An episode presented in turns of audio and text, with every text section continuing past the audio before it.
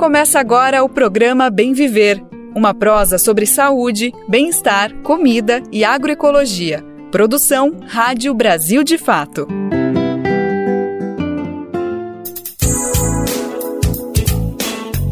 Hoje é terça-feira, dia 21 de março de 2021. Tamo no ar com mais uma edição do Bem Viver, nossa prosa diária para falar de assuntos que são importantes para o nosso cotidiano. Eu sou Lucas Weber e sigo com você pela próxima uma hora com muita informação e prestação de serviço. Então vem comigo, vem com a gente que o programa de hoje tá no ar. Marcha das Mulheres Indígenas. Com tecnologia e articulação nacional, mobilização pretende reunir 10 mil pessoas em Brasília. Hoje é Dia Internacional das Florestas. Vamos conhecer uma iniciativa de plantio de café no Amazonas que une produção e preservação por meio do cultivo agroecológico. Novo Mais Médicos, programa que pretende reduzir a desigualdade no acesso à saúde, é relançado pelo governo federal.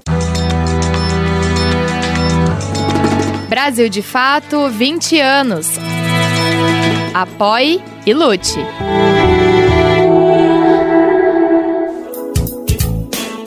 A gente está no ar com Bem Viver de segunda a sexta-feira, sempre às 11 horas da manhã na Rádio Brasil Atual 98,9 FM na Grande São Paulo e também pela nossa rádio web no site rádio brasildefato.com.br que você pode ouvir em todo o mundo. Dá para ouvir o programa nos aplicativos de podcast e na rede de rádios parceiras que retransmitem o Bem Viver de norte a sul do país. São mais de 100 emissoras. E faça parte dessa rede. Para saber como vai em radiobrasildefato.com.br e acesse como ser uma rádio parceira. Falando nisso, manda você seu recadinho aqui para o Bem Viver que queremos a sua participação nessa prosa que não acaba aqui no rádio. Nosso e-mail é radio@brasildefato.com.br e dá para deixar o seu recadinho no WhatsApp. O número é 11 95691 6046. Repetindo, 11 95691 6046. Você está ouvindo o programa Bem Viver, uma prosa sobre saúde, bem-estar, comida e agroecologia.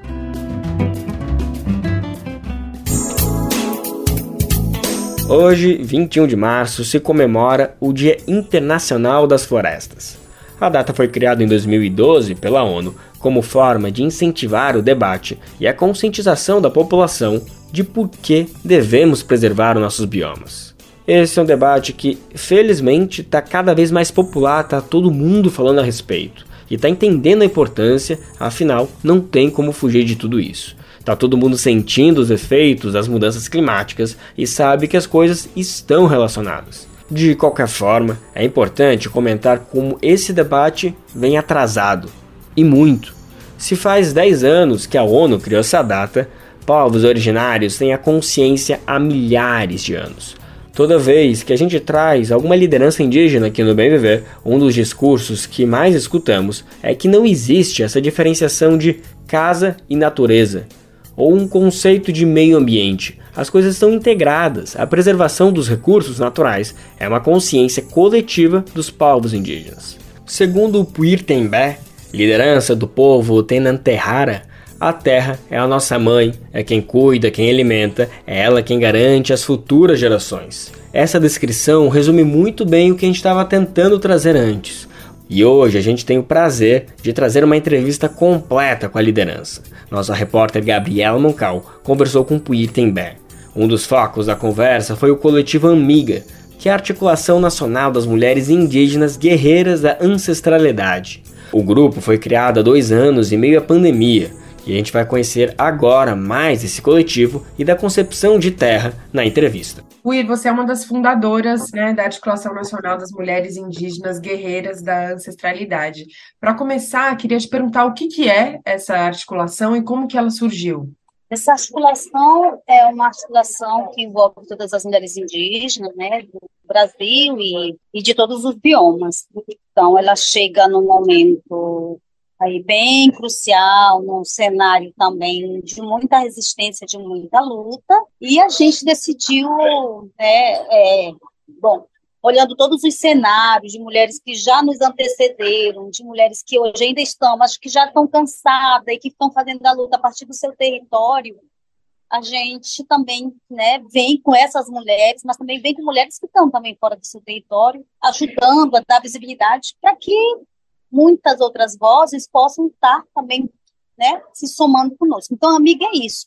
É lutar pelo direito coletivo de todas as demais mulheres, é para tirar as mulheres da invisibilidade, é para mostrar que dentro dos territórios também há uma grande potência de mulheres que tem uma certa resistência e que luta contra tudo e contra todos, é, modo de retirada de direitos, sabe? Então, ela vem para ser um complemento de tudo isso, para se juntar a mulheres que têm sonho de ocupar espaços, sonho de emplacar né, na política, como foi um, um, dos nossos projetos, a bancada do Cocá. Então, a amiga né, entra com um projeto desse que, graças a Deus, deu super certo e que não só abriu para o legislativo, agora como, e também no executivo, como está abrindo para as demais outras instâncias, né? Também para outros estados, mulheres tá ocupando, sabe? Então, ela, ela e fortalecer também mulheres dentro dos territórios, ocupando também espaço de organizações indígenas. Uhum. Então, amiga tem esse viés aí, essa linha, essa frente de, de, de mobilização, de articulação, de empoderar, de, enfim, e ela nasce, ela vai fazer agora, em março, dois anos, né? Durante esses dois anos, a gente deu um salto no Brasil. As mulheres indígenas deram um boom, com muita presença, e com muita resistência, e com muita força, e com muita incidência política. Então, ela nasce de um caminhar de. Claro, as mulheres indígenas já lutam aí historicamente, mas a partir de cinco décadas, muitas mulheres estão conseguindo mostrar né, os seus rostos, mostrar o seu potencial, mas agora, nos últimos anos, isso foi muito mais forte. Né? A tecnologia também ajudou com que pudéssemos né, mostrar quem somos, quem são elas e quem somos, né, que estamos aí fazendo essa luta. A ideia de criar a articulação, ela surgiu aonde? Assim, foi, foi no ATL, foi organizando a Marcha das Mulheres Indígenas lá em Brasília, foi como que como que aconteceu assim? Ela nasce, né, fruto de, de diálogo, né, de um grupo menor de mulheres, mas ela vem nascer mesmo na primeira marcha das mulheres indígenas. Ela nasce na primeira marcha, a ideia do que, que é esse coletivo, e ela se concretiza na segunda marcha. Né? A gente concretiza ela no segundo momento dessa criação, inclusive com a sigla sendo né, escolhida por todos os biomas participaram do nome, né, teve vários nomes e tudo, e um dos nomes que todo mundo conseguiu se visualizar, todo mundo se conseguiu, conseguiu se sentir amiga, né? O que, que é amiga? Articulação Nacional das Mulheres Indígenas Guerreiras da Ancestralidade, e, e que é muito forte, por sinal, né? Porque a gente não está aqui, eu não estou aqui por mim, eu estou com toda a minha ancestralidade que já passou, que já se foram, né? Por mulheres que já se foram, que que me faz estar aqui, enfim, a gente nasce com esse tempero aí, né? Desse do passado e que hoje também está aqui no presente e que também a gente vê isso para o futuro, né? Empoderar cada vez mais essas mulheres para que a gente possa deixar de ser invisíveis e sejamos visíveis. Will, queria te perguntar justamente pegando isso, né? Você citou mais de uma vez as mulheres é, que antecederam, né? Você, vocês. Queria trazer isso um pouquinho para sua experiência pessoal. Assim, se eu, me corrija se eu estiver equivocada, né? Mas até onde eu acompanho, você cresceu na aldeia São Pedro, dentro da terra indígena Alto Rio Guamá, no Pará. É, e eu queria te escutar assim, como que foi à medida que você foi crescendo, né, criança, adolescente e tal, é, como que você percebeu é, que as mulheres do povo Tembé se organizam ou se engajam politicamente? Como que for, foi ver essas mulheres que vieram antes de você? É, a minha, a minha, eu costumo dizer que eu que eu me inspiro muito numa da nossa criança, que hoje não está conosco, mas foi fundamental pela defesa do território, foi fundamental pela manutenção e a persistência da nossa cultura, do, da nossa língua, né? Então eu sou muito, eu me espelho muito em duas mulheres que eu amo de paixão. Uma está viva, inclusive, é a Cacica, que a gente chamava Capitoa para ela, Verônica Tembeck, que já não está mais conosco. A outra é a Brasilícia Tembeck. Né? E agora, né, com outras mulheres, tenho uma tia que também com seu jeito de ser, ela é calada, mas no fundo ela também tem a sua liderança, no fundo ela criou né, filhos para liderarem, entendeu? Então, que é a tia Maria Paulina, que, enfim, tia Francisca. Então, nós temos vários tipos de mulheres que umas são mais do falar, de se expor, de trazer, outras fazem esse trabalho dentro da, seu, da sua própria casa, né? Esse poder da liderança esse poder de conduzir. Às vezes o filho é o cacique ou um neto, mas quem dá as coordenadas, as orientações indicadas são as mulheres. Então, e às vezes quando os homens vão, vão muito orientados, né? Pelas mulheres que já que já falaram. Então eu eu, eu chego no, nesses espaços e chego nessa referência hoje por conta dessas outras que me antecederam, né? Então, me espelho na história delas, me espelho hoje ainda, a Brasilícia é viva, é uma senhora assim, que fantástica, mãe de, de, de lideranças, né? Vó de outras mulheres lideranças também, então me espelho muito nisso. E acho que é essa força que me faz chegar, que me faz estar e que me faz seguir todos os dias. Né? E aí, nessa minha geração também eu tive três filhas três filhas que me deram também duas netas e dois netos. Então, é por essas netas que eu quero ver mulheres libertas, mulheres que tenham força para garantir, para lutar pela sua existência, sabe? E que elas tenham o direito de estar onde quer que elas queiram estar. Com muito poder da fala, né? com muito poder da fala, com baseada na luta do povo teneterraro. Nós somos um povo de 400 anos de contato, né?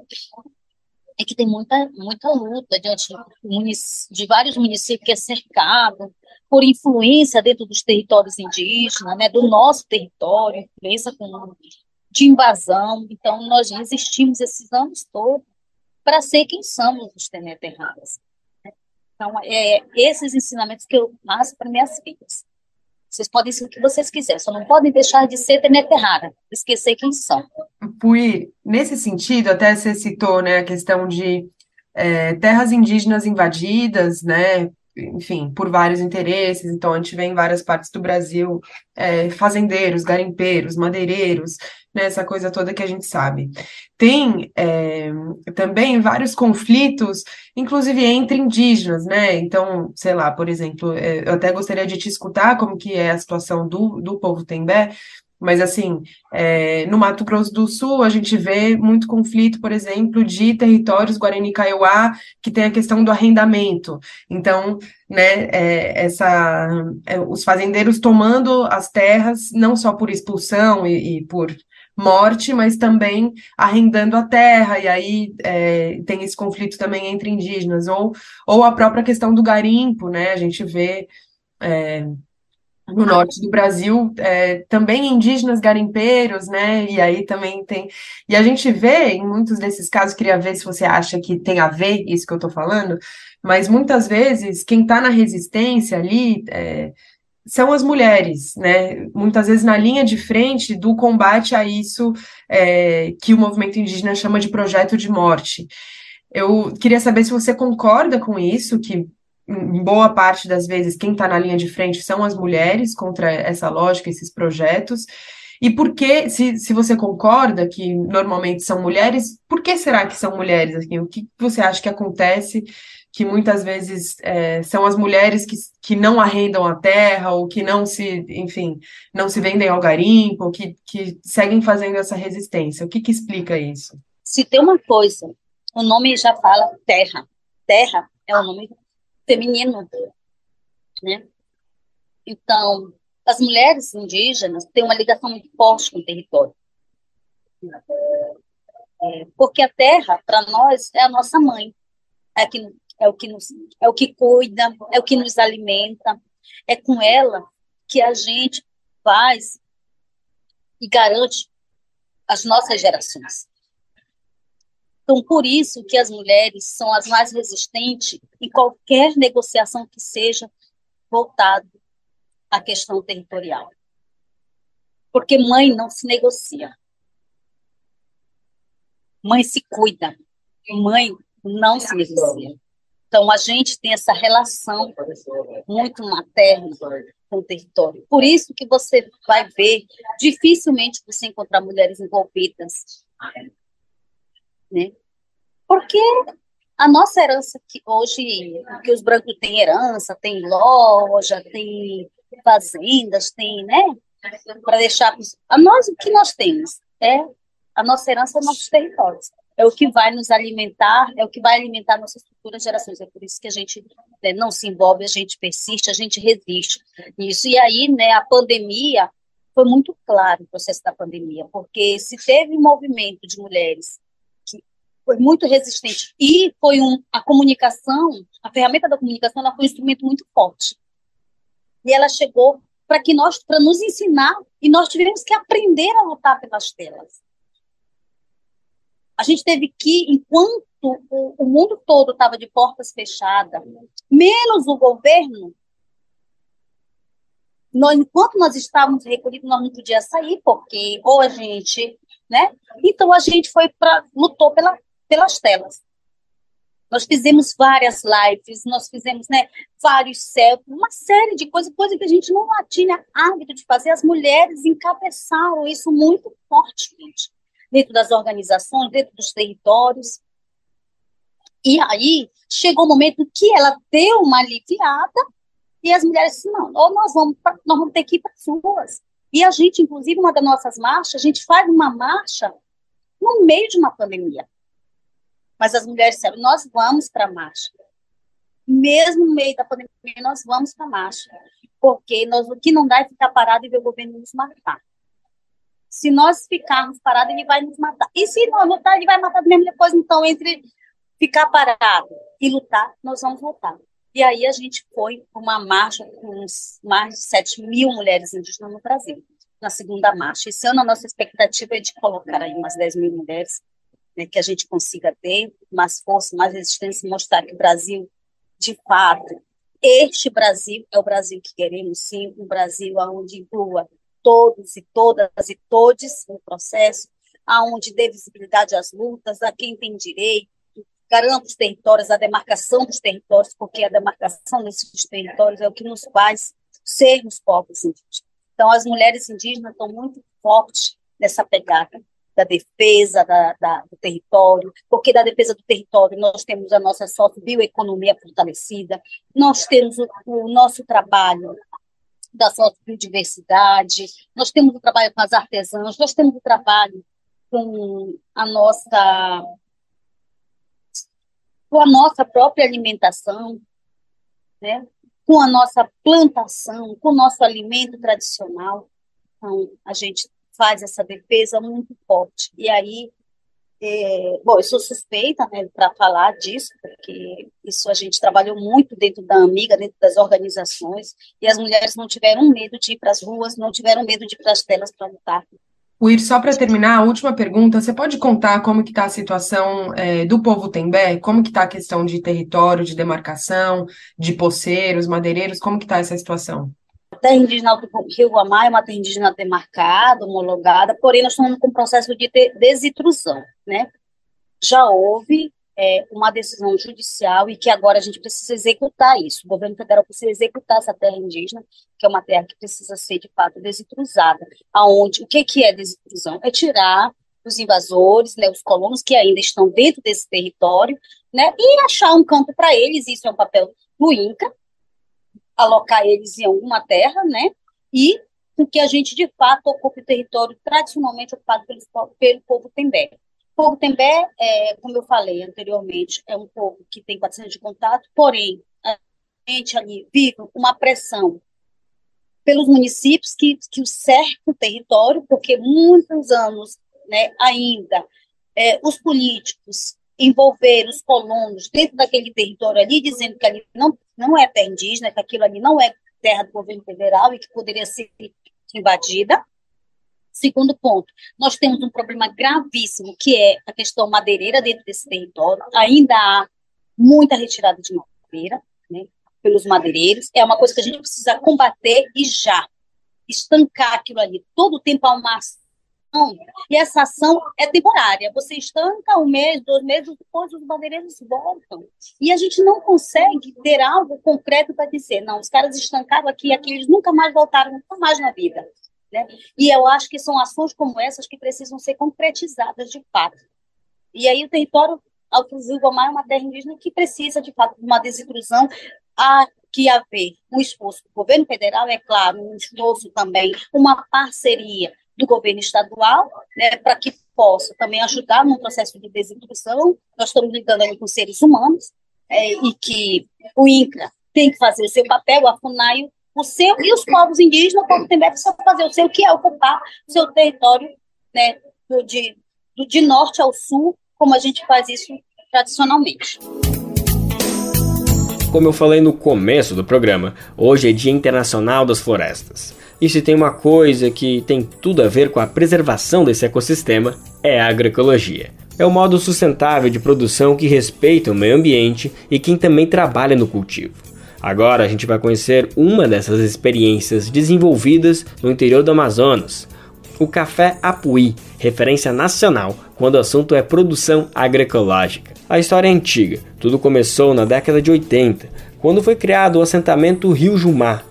Os agricultores e agricultoras de diferentes partes do Brasil começaram a ocupar o espaço e cultivar os mais variados tipos de alimentos, entre eles o café. No começo dos anos 2000, as coisas não iam bem, até que uma ONG chegou e começou a estabelecer uma parceria com as famílias. Hoje é difícil colocar defeito na produção. Além de ser um café delicioso, com um gosto diferenciado, todo o processo de plantio e colheita está 100% de acordo com a natureza. E as coisas estão sendo feitas na ponta do lápis. A renda das famílias vem exclusivamente da produção do café, e não pense que é simples conseguir isso. Para você ter ideia, no local que é produzido, até Manaus, a capital mais próxima, são dois dias de viagem, indo por terra e por rio. Então todo esse gasto e logística tem que ser considerado. A nossa repórter Raquel Sets conversou com as famílias e preparou um material para a gente. Vamos conferir agora no Momento Agroecológico dessa semana.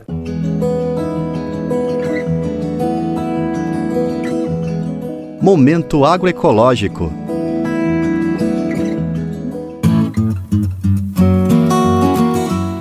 Café na xícara e floresta em pé. Assim, a produção do café Apuí Agroflorestal no município de Apuí, no sul do estado do Amazonas.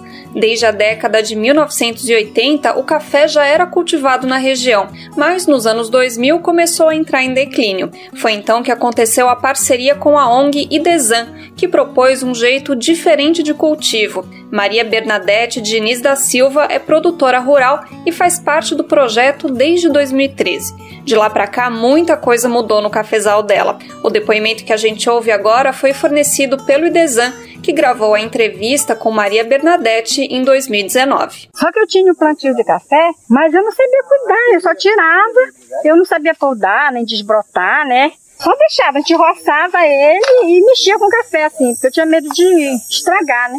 Aí dava, sempre deu café, assim, mas dava pouquinho. Eu, eu tirava, eu só todo ano eu tirava 60 latão. Hoje, esse ano, eu tirou 200 latão. O aumento da produtividade foi aliado à preservação do meio ambiente. Os adubos químicos foram substituídos por biofertilizantes, os pesticidas deram lugar a armadilhas feitas com garrafa PET e os produtores deixaram de usar fogo para abrir novas áreas de cultivo. Mas a principal mudança foi a introdução de árvores no meio do cafezal. As raízes profundas ajudam a trazer água para o solo e isso elimina a necessidade de irrigação. Os galhos e folhas fornecem sombra, que ajuda os grãos de café a maturarem no tempo certo, além de servirem de adubo, como explica Marina Yasbeck Reia, coordenadora técnica do projeto Café Apuí. A árvore ela é uma fábrica viva de adubo. Além das árvores madeireiras, de óleos que eles gostam, a gente planta muito ingá, porque o ingá é uma, uma das árvores que você pode podar ela de meses em meses. Não tem tempo ruim para ela, né? Não tem sol forte, não tem muita chuva, ela está ali crescendo, gerando biomassa, sombra. E a ideia no sistema é o, que o homem é o manejador. Eu vou podar quando tiver que podar, eu vou desbastar, às vezes tem que sacrificar uma muda em detrimento de outra, não tem problema porque isso vai ser aproveitado. Então a gente é o arquiteto, né?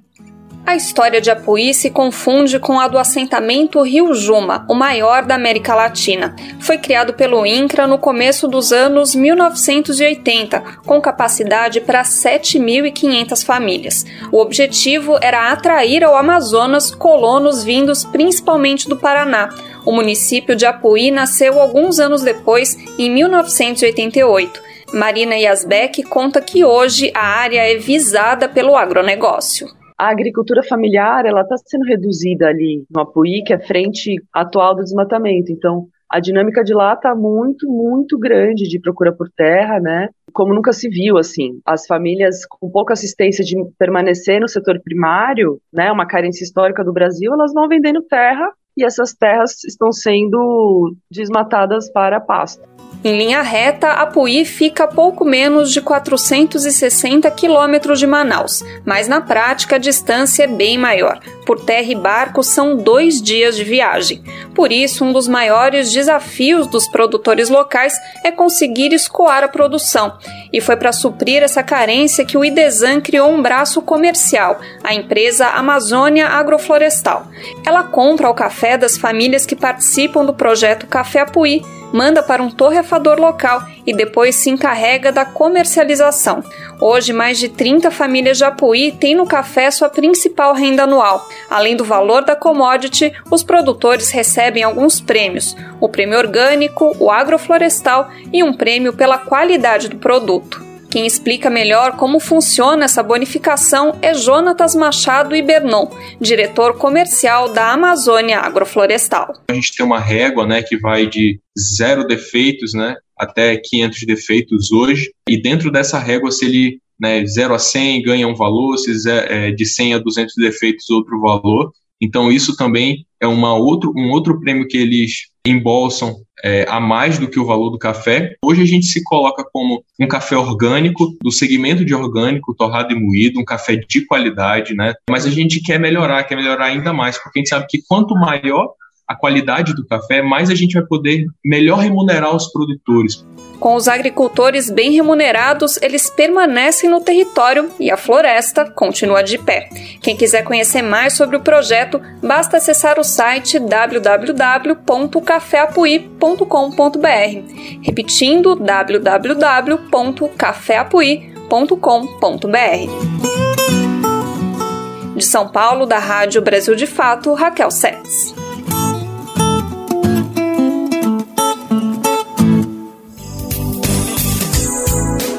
Quem quiser experimentar essa iguaria, pode procurar nas lojas do Armazém do Campo. Vai no site armazémdocampo.shop. No site que a gente ouviu no final da reportagem também tem como comprar, mas aí é tudo online. Vai lá em caféapui.com.br. O BNDES, que é o Banco Nacional de Desenvolvimento Econômico e Social, bloqueou milhões de reais em recursos de financiamento de 58 proprietários rurais envolvidos com desmatamentos irregulares.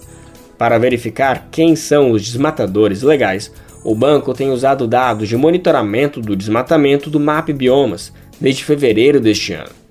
A ferramenta, com mapas de georreferenciamento, aponta com precisão como está a cobertura e o uso do solo em cada um dos biomas do país o mapeamento permite detectar diariamente a derrubada de árvores.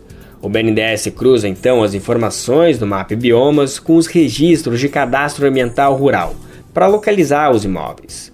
Antes de determinar o bloqueio, o banco confere também se existe autorização do IBAMA para o desmatamento legal da área. Em caso negativo, o bloqueio do financiamento é realizado imediatamente. Qual foi a última vez que você ajudou a salvar uma vida? Nájila Lima, do Hemocentro do Ceará, tem um recado para você. Todo dia é dia de doação. E não espere você conhecer alguém para exercer esse gesto de solidariedade. Existem muitas Marias, José que precisam de sangue. E a gente não precisa conhecer para ajudar a salvar, a reescrever a vida dessas pessoas. Tome uma atitude e salve vidas. Dois Sangue. Uma parceria Rádio Senado. Se você mora em uma pequena cidade do interior do país, deve saber a dificuldade que é para conseguir uma consulta médica. É comum ouvir como resposta que o postinho está sem um médico ou uma médica. E não era para ser assim. O Brasil tem mais de meio milhão desses profissionais em atividade. Segundo o CRM, Conselho Federal de Medicina, a proporção de 2,5 profissionais por mil habitantes é uma taxa alta, compatível com a de países como Estados Unidos, Canadá e Japão, por exemplo. Mas por que, mesmo com tantos médicos e médicas, ainda faltam profissionais nessas localidades? A resposta é simples. A maioria dessas desses profissionais acabam ficando nas capitais e grandes cidades do sul e do sudeste do país. De acordo com o CRM, mais da metade dos médicos e médicas estão nas capitais, que juntas respondem por 24% da população. É um cenário de desigualdade que precisa ser corrigido. Afinal, todo mundo tem direito à saúde pública e gratuita no país, independentemente do lugar onde mora. Esse serviço precisa chegar até a população. E uma aposta do governo federal para promover esse acesso é o programa Mais Médicos. A iniciativa foi relançada nesta segunda-feira, agora com o nome de Mais Médicos para o Brasil. A estimativa é de que mais de 30 mil novos profissionais sejam contratados até o final do ano. A prioridade vai ser para locais de extrema pobreza e profissionais que tiveram cursos financiados por meio do FIES. Estes terão incentivo para participar do programa. Quem traz mais detalhes para a gente é Douglas Matos. O governo Lula lançou nesta segunda-feira a nova versão do programa Mais Médicos, agora chamado formalmente de Mais Médicos para o Brasil. Serão 15 mil novas vagas, o que deve elevar o número de profissionais contratados pelo programa para 28 mil até o fim do ano. As contratações vão acontecer principalmente para atender a demanda em locais de extrema pobreza. Segundo estimativas do governo, mais de 96 milhões de pessoas terão a garantia de atendimento na atenção primária, principalmente nas unidades básicas de saúde, as UBSs, que são consideradas fundamentais para a prevenção de doenças e redução de danos em situações graves. Lançado em 2013 pela então presidenta Dilma, o programa marcou a história da atenção à saúde no país com a ampliação da oferta de profissionais. A iniciativa, no entanto, sempre foi alvo de críticas da oposição, que depois se tornaria situação com a chegada de Bolsonaro ao poder. Nos últimos anos, o programa foi enfraquecido. O ex-presidente chegou a lançar uma suposta alternativa chamada Médicos pelo Brasil, que jamais decolou. Em discurso, Lula falou sobre a crise na saúde nos últimos anos, criticando, sem mencionar nomes, a gestão passada, marcada pelo discurso de ódio do ex-presidente Bolsonaro. De acordo com o petista, o Mais Médicos voltou para ficar. Nesses últimos anos, o Brasil esteve gravemente doente. Éramos um país adoecido pelo ódio político pelas mentiras e pela ausência de humanidade.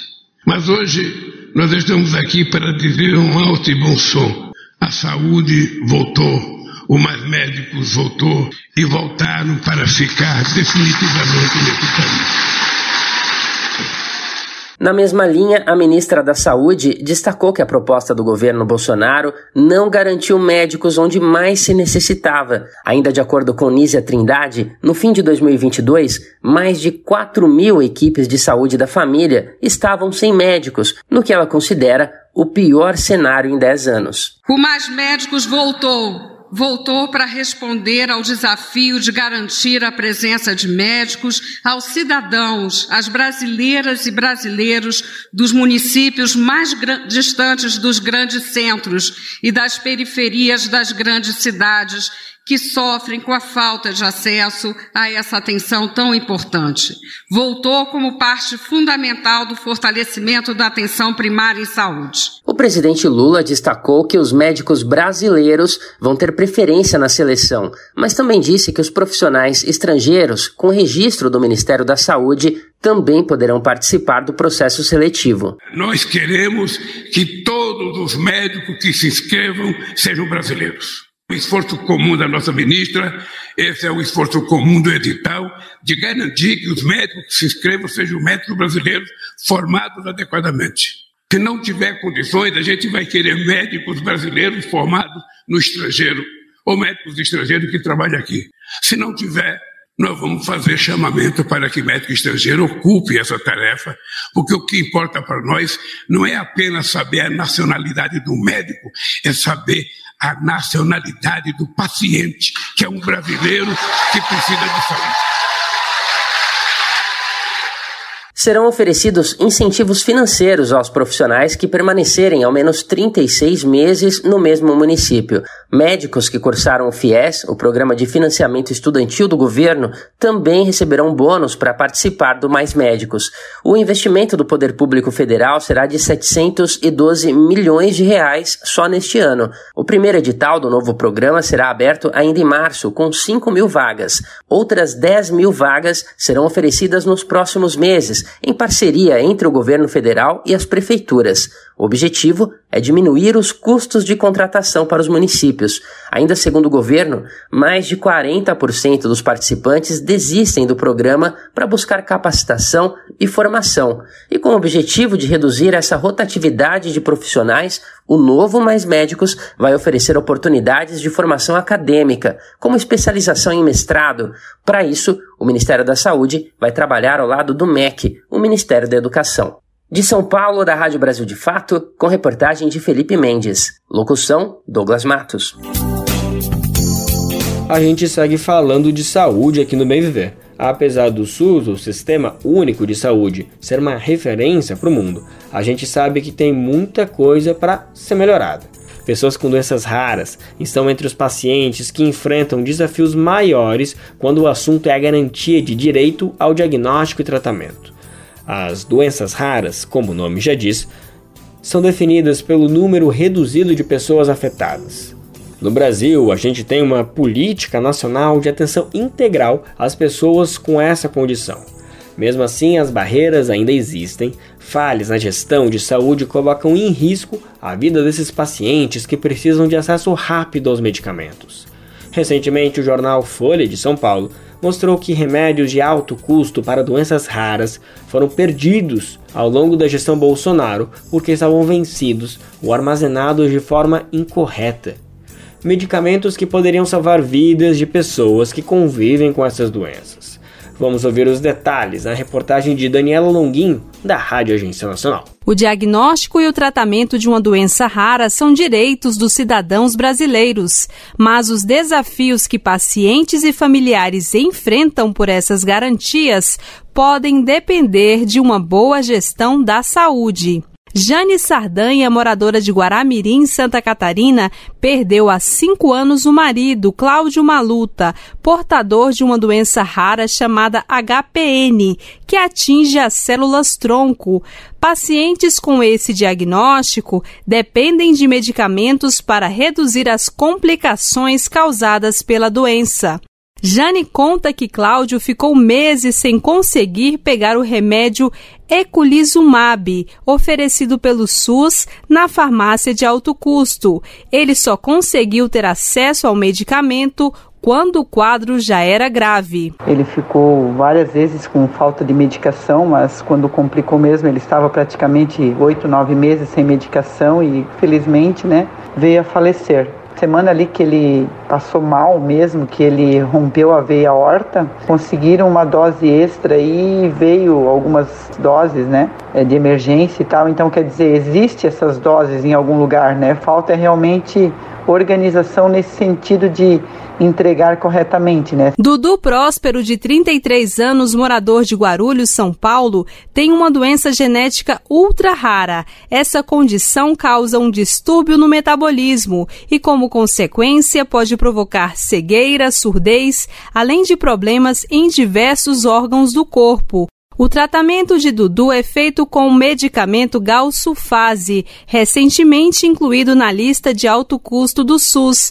Dudu chegou a participar de testes clínicos com essa medicação e ainda precisou recorrer à justiça para ter direito ao tratamento. Eu faço uso dessa é, chamada terapia de reposição enzimática, que é uma enzima criada em laboratório para repor essa enzima que o meu corpo não produz. É, eu faço uso semanal, são quatro horas de infusão em bomba, que ela tem que ser toda calculada numa velocidade certinha para o organismo absorver. As experiências de Dudu e Jane são lembradas após a repercussão de uma reportagem do jornal Folha de São Paulo do dia 15 de março sobre a incineração de medicamentos de alto custo para doenças raras.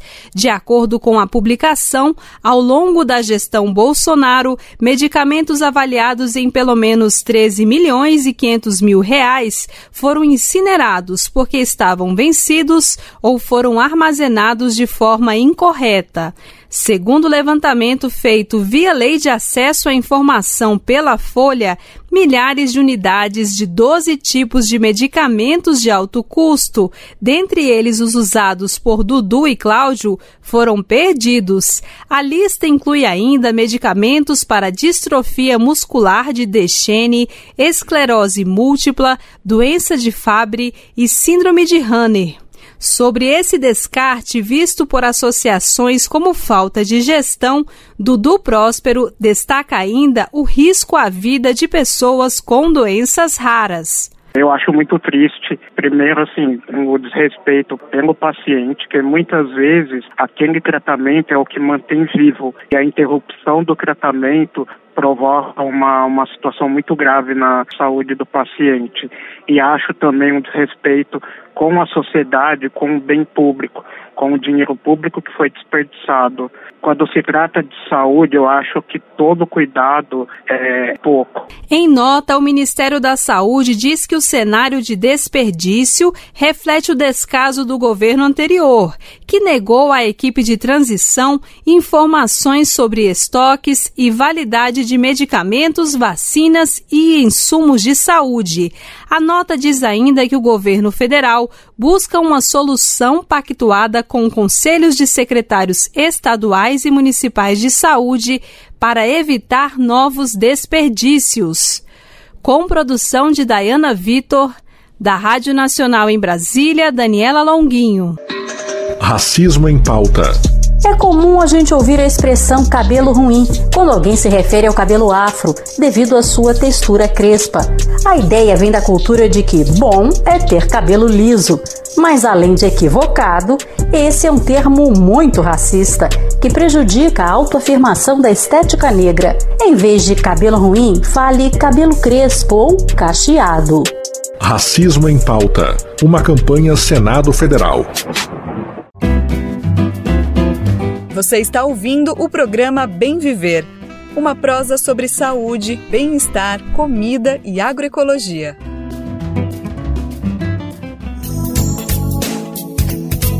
No Dia Internacional de Luta das Mulheres, o Ministério da Saúde lançou o Programa Nacional de Equidade de Gênero, Raça e Valorização das Trabalhadoras do SUS. A medida, segundo a pasta, tem a intenção de modificar as estruturas machistas e racistas que operam na divisão do trabalho na saúde. De lá para cá, a iniciativa tem sido alvo da ala bolsonarista no Congresso, que tem associado ao programa a chamada ideologia de gênero, o que não faz nenhum sentido. A gente vai entender o porquê no quadro Repórter SUS de hoje. Repórter SUS. O que acontece no seu sistema único de saúde? No último dia 7 de março, o Ministério da Saúde anunciou a criação do Programa Nacional de Equidade de Gênero, Raça e Valorização das Trabalhadoras no âmbito do Sistema Único de Saúde. A medida repercutiu entre figuras do bolsonarismo que tentam desqualificar o programa ao associar com o que chamam de ideologia de gênero. A deputada federal Coronel Fernanda, do PL de Mato Grosso, chegou a protocolar um requerimento de convocação da ministra da Saúde, Nízia Trindade, a fim de prestar explicações acerca do programa. Na mesma linha, a deputada federal Cristonieto, do PL do Rio de Janeiro, publicou um vídeo em suas redes sociais no qual acusa o governo federal de institucionalizar o que chamam de ideologia de gênero no país.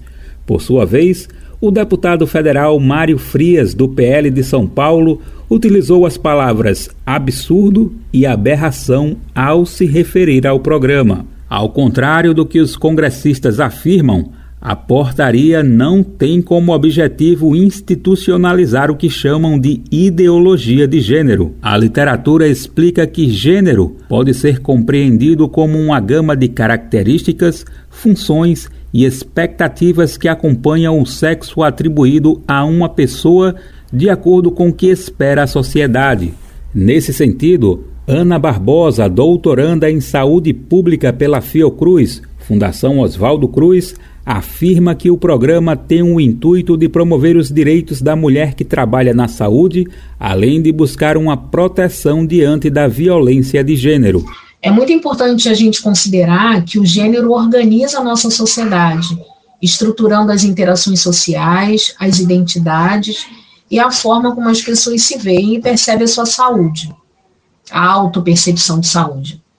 Então, gênero é responsável também pela distribuição de poder e de recursos, onde esses poderes e recursos eles são socialmente construídos, distribuídos e hegemonicamente sustentados pelo que biologicamente se compreende ser homem ou ser mulher. O estudo Desigualdades Sociais por Cor ou Raça no Brasil, publicado pelo IBGE, Instituto Brasileiro de Geografia e Estatística em 2019, aponta as diferenças entre os rendimentos mensais de pessoas brancas e negras ocupadas. Enquanto as mulheres recebem aproximadamente 78% dos valores dos rendimentos dos homens, as pessoas negras recebem cerca de 57% dos rendimentos das pessoas brancas. Assim, há um destaque para a vantagem dos homens brancos sobre os demais grupos populacionais, as mulheres pretas ou pardas recebem menos da metade do que os homens brancos, cerca de 44%. As mulheres brancas possuem rendimentos superiores não só aos das mulheres pretas ou pardas, como também ao dos homens dessa cor ou raça. Os homens pretos ou pardos, por sua vez, possuem rendimentos superiores somente ao das mulheres da mesma cor ou raça. Ana Barbosa destaca a desvantagem da mulher preta ou parda. Estando na escala social em maior desvantagem em relação aos demais grupos.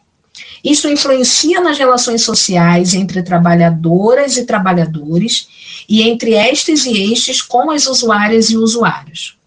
Na divisão sexual do trabalho, o trabalho em saúde ele pode vir a ser um trabalho essencialmente feminino, Assim, é fundamental um programa que reconheça estas disparidades, a fim de minimizá-las e tornar o espaço de trabalho um lugar mais democrático, mais equânime e mais saudável. Ana Barbosa também defende o reconhecimento do machismo e do racismo no SUS, Sistema Único de Saúde.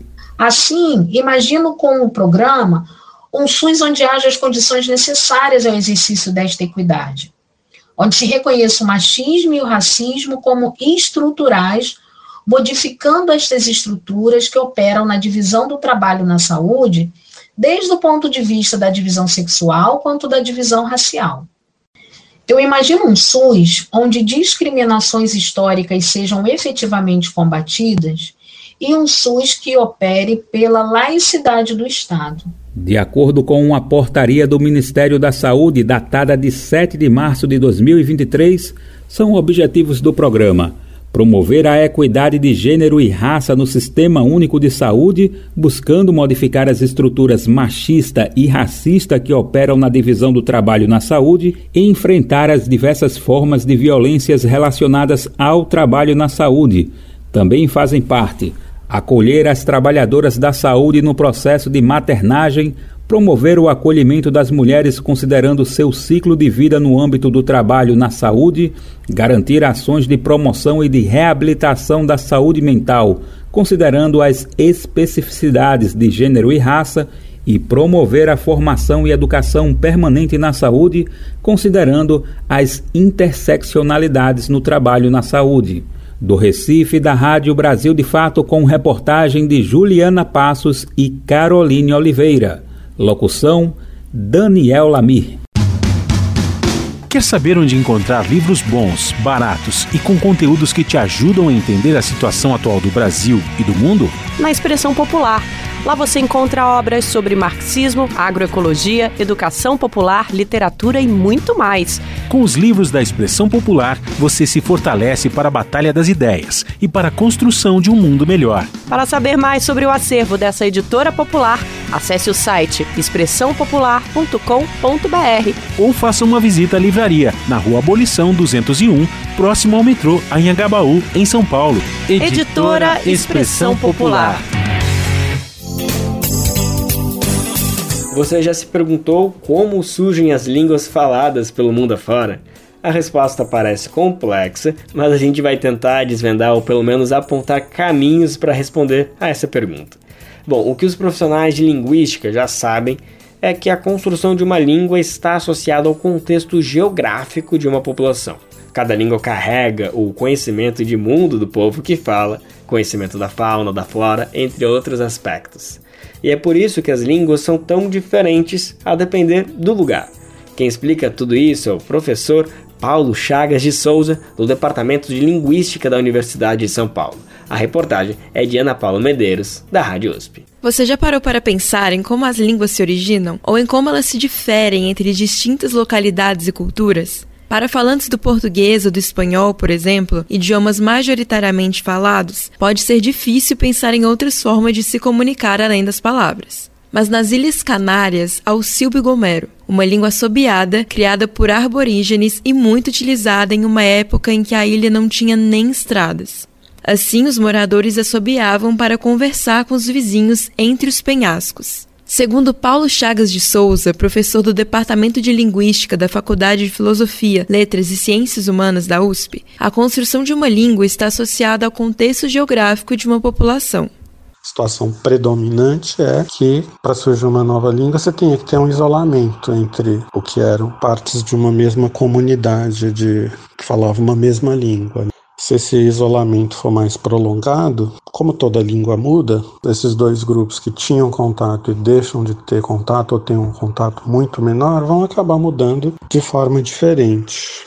Uma coisa que dá para dizer é que a gente tende a falar parecido com as pessoas com quem a gente mais convive. Se tiver uma ruptura nesse contato, muito provável que esses dois grupos que se separaram acabam se desenvolvendo, ou a língua deles acabe se desenvolvendo de uma forma diferente. Com o isolamento geográfico, as línguas se compõem com suas próprias particularidades. Cada língua carrega o conhecimento de mundo do povo que fala essa língua. Conhecimento em tudo. Então, por exemplo, conhecimento geográfico da área em que mora, conhecimento da fauna, da flora, da utilidade de cada uma das plantas da flora, etc. Outro exemplo de que a linguagem se reflete diretamente da vivência de um povo é a língua pirahã, falada pelos indígenas pirahã no Amazonas e que não há palavras para cores. Os números também não têm grande utilidade nas aldeias e os objetos são contados entre poucos ou muitos. O linguista americano Daniel Everett, estudioso da língua pirahã, defende que a gramática não é inata e biológica, e sim uma ferramenta cultural, que muda a partir das necessidades de cada sociedade. De Souza também comenta sobre a hipótese de que, para falar uma determinada língua, é preciso pensar do jeito que essa língua exige. Para eu falar português, eu tenho que escolher coisas como eu vou colocar um verbo no perfeito ou no imperfeito. Eu vou usar um artigo definido ou um indefinido. Nenhuma dessas escolhas, alguém que falasse chinês, por exemplo, teria que fazer. Um exemplo que a gente pode dar dessa relação da língua com a cultura, aí estou pensando mais, talvez a cultura influenciando a língua, seria a classificação dos termos de parentesco. Se a gente for pensar no português, por exemplo, se eu for falar de pessoas que têm o mesmo pai e a mesma mãe. A gente teria duas palavras para falar dessas pessoas, né? Uma no masculino, uma no feminino, irmão e irmã. Se a gente pegar uma língua como o indonésio, tem três termos. Na verdade, são dois, acho que mais usados, e tem um outro mais genérico. Tem kaká, que se refere a mais velho, e adik, que se refere a mais novo. Nenhum desses dois termos especifica se a gente está falando de um homem ou de uma mulher. Eu só sei que é irmão ou irmã mais velha, Fokaka, e que é irmão ou irmã mais nova, se eu estiver falando de Adi. Alguém que leia um texto em português, falando de irmão e irmã, quando chega no fim, com certeza vai estar sabendo se tem homens ou mulheres nesse texto. Está falando de homens ou mulheres. Se o texto for indonésio, pode saber simplesmente se é alguém que é mais velho ou mais novo mas não vai saber se são homens ou mulheres. Outra forma de linguagem, dessa vez mais presente no cotidiano de várias pessoas, é a linguagem de sinais. E mesmo ela varia entre diferentes regiões do globo, dificultando, por exemplo, que brasileiros e americanos se entendam completamente com os sinais. Os leigos tendem a imaginar que são gestos simplesmente que a gente faz, mas não, são línguas com a gramática própria, mas só que em vez de usar o veículo sonoro, usam esse veículo visual, que são os gestos. Aqui do Brasil a gente tem a Libras, mas você tem a língua de sinais americana, tem inglesa. Cada país, ou dependendo, talvez cada região vai ter sua própria língua de sinais. Então não são gestos universais, são gestos usados em cada língua dessas. O professor ainda chama atenção para a preservação das línguas, principalmente as que estão ameaçadas de extinção. Hoje em dia a gente tem muitas línguas que estão ameaçadas. A estimativa é que mais ou menos metade delas esteja ameaçada de deixar de ser falada até final do século XXI. Considerando que cada língua tem todo o conhecimento de mundo de quem fala aquela língua, a possibilidade de uma língua deixar de ser falada representa a perda desse conhecimento todo. Calcule se a gente perder metade das línguas que são faladas até o, final do século. Então, essa coisa da língua e da cultura, é preservar a língua, é preservar a cultura, é preservar o conhecimento que as pessoas têm do mundo. Eu conversei com Paulo Chagas de Souza, professor do Departamento de Linguística da Faculdade de Filosofia, Letras e Ciências Humanas da USP, sobre como as línguas se constroem a partir das vivências de um povo e como refletem seus aspectos culturais únicos. Ana Paula Medeiros, Rádio USP. E para fechar o nosso programa de hoje, vamos com ele, o nosso contador de causos oficial aqui do Bem Ver, Moser Benedito. A história de hoje é, na verdade, uma declaração de amor à Bahia. Conta aí pra gente, Moza. Colunistas Brasil de Fato com Moza Benedito, escritor, geógrafo e contador de causos. Durante muitos anos, como já contei aqui, em todas as férias, qualquer que fosse o meu destino, acabava sempre em Salvador, na Bahia ia para o Ceará, pois na volta parava no mínimo uma semana em Salvador. Ia para o Maranhão, mesma coisa. Até uma ida para a Bolívia acabou resultando nos dias em Salvador. Muitas pessoas me perguntavam e perguntam por que esse meu amor pela cidade. Os motivos são muitos. Vou falar de uma das vezes que estava de férias na Bahia. Eu fiquei hospedado numa república no bairro da Federação e o último ônibus que ia para esse bairro saía à meia-noite do centro da cidade. Então, se eu quisesse ir para Farra fora do bairro à noite, tinha esse limite de horário. Senão, tinha que fazer uma longa caminhada a pé, pois táxi era raro, além de caro para nós. Um dia, quer dizer, uma noite, peguei um ônibus da meia-noite no ponto inicial, o ônibus andou uns 200 metros, o motorista parou e perguntou ao cobrador, cadê fulano? O cobrador respondeu que também estranhou a ausência dele. O motorista ficou de pé, voltado para os passageiros e falou, olha gente, o fulano é um rapaz que trabalha numa padaria aqui perto. Se ele não pegar esse ônibus, vai ter que dormir por aqui e a família dele vai ficar preocupada. Então vou voltar ao ponto. Ninguém reclamou. Ele deu uma volta na praça e voltou ao ponto inicial, no momento em que o rapaz, apresentando uns 16 anos de idade, chegava lá, apressado. Pegou o ônibus, agradeceu e a viagem continuou. Achei muito legal o motorista se interessar por ele e ninguém tinha reclamado. Em muitos lugares, alguns passageiros iriam protestar, dizendo que não tinha nada a ver com isso, o rapaz que se danasse. Lá não. No dia seguinte, resolvi voltar para casa um pouco mais cedo e, antes de chegar ao meu destino, o ônibus parou. O motorista se levantou e foi a um banco onde um bêbado dormia. Cutucou o sujeito e falou: Fulano, acorda, seu ponto chegou. O sujeito resmungava e não acordava direito. Demorou uns cinco minutos para o bêbado se levantar e sair do ônibus. E ninguém reclamou também. Fiquei feliz de ver isso e pensei: Ô oh, gente solidária, gostaria que todo lugar fosse assim. Você ouviu o escritor Mousa Benedito, geógrafo e contador de causos.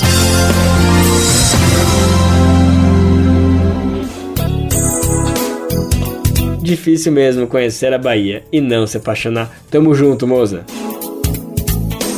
Nosso programa de hoje fica por aqui, mas a gente se encontra de novo amanhã, quarta-feira, em mais uma edição inédita do Bem Viver. O Bem Viver vai ao ar a partir das 11 horas da manhã na Rádio Brasil Atual 98,9 FM na Grande São Paulo ou no site radiobrasildefato.com.br. Lembrando que o Bem Viver vai ao ar em diversas rádios pelo país. Diversas emissoras retransmitem nosso programa. A lista completa você encontra no nosso site, na matéria de divulgação diária do programa. Aqui a gente reforça o agradecimento e confiança de se somar nessa nossa caminhada de debate e construção por uma sociedade alinhada ao conceito do bem viver. Muito obrigado por estarem com a gente. Vamos nessa, que tem muito pela frente. O Bem Viver também fica disponível como podcast no Spotify, Deezer, iTunes e Google Podcast. Este programa teve apresentação de Lucas Weber e roteiro de Geisa Marques. Edição e produção Daniel Lamir e Douglas Matos. Trabalhos técnicos de André Paroche, Adilson Oliveira e Lua Gattinoni. Coordenação Camila Somásio. Direção executiva Nina Fidelis. Apoio toda a equipe de jornalismo do Brasil de Fato. Você ouviu o programa Bem Viver, uma prosa sobre saúde, bem-estar, comida e agroecologia. Produção Rádio Brasil de Fato.